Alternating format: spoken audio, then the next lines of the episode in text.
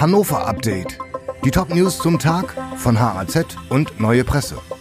Mittwoch, 12. April. Fahrgäste klagen über geschlossene Zugtoiletten in der S-Bahn. Bei der hannoverschen S-Bahn sind immer wieder Zugtoiletten defekt. Pendler berichten, dass diese häufig geschlossen sind.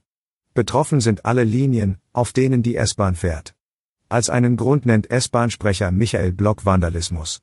Zuletzt seien die Fallzahlen gestiegen. Die Taten, bei denen häufig die Türschlösser zerstört würden, ereigneten sich vor allem abends und am Wochenende. Ärger um Bezahlung bei Volkswagen. Der Autokonzern VW hat Betriebsräten das Gehalt gekürzt, nachdem der Bundesgerichtshof die jahrelang übliche Bezahlungspraxis als unrechtmäßig bewertet hat. Die Arbeitnehmervertreter wollen dies nicht hinnehmen und klagen nun gegen VW. Vor Gerichten in Hannover, Braunschweig und Emden liegen Klagen vor. Stein des Anstoßes waren die Gehaltsexzesse aus der Zeit des langjährigen Konzernbetriebsratschefs Bernd Osterloh, der auf bis zu 750.000 Euro im Jahr gekommen war. Region Hannover will Radfahrer besser schützen. Die 21 Kommunen der Region Hannover haben sich auf neue Standards beim Bau von Radwegen geeinigt. Die nur mit Farbe aufgemalten Schutzstreifen sollen der Vergangenheit angehören. Stattdessen soll der Radverkehr separat von Autos geführt werden.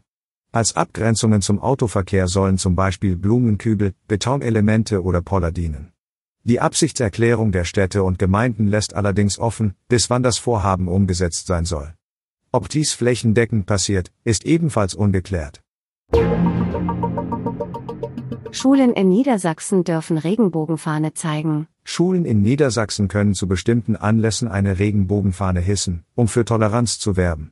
Dies sei als Zeichen der Solidarität zulässig, stellte Kultusministerin Hamburg von den Grünen klar.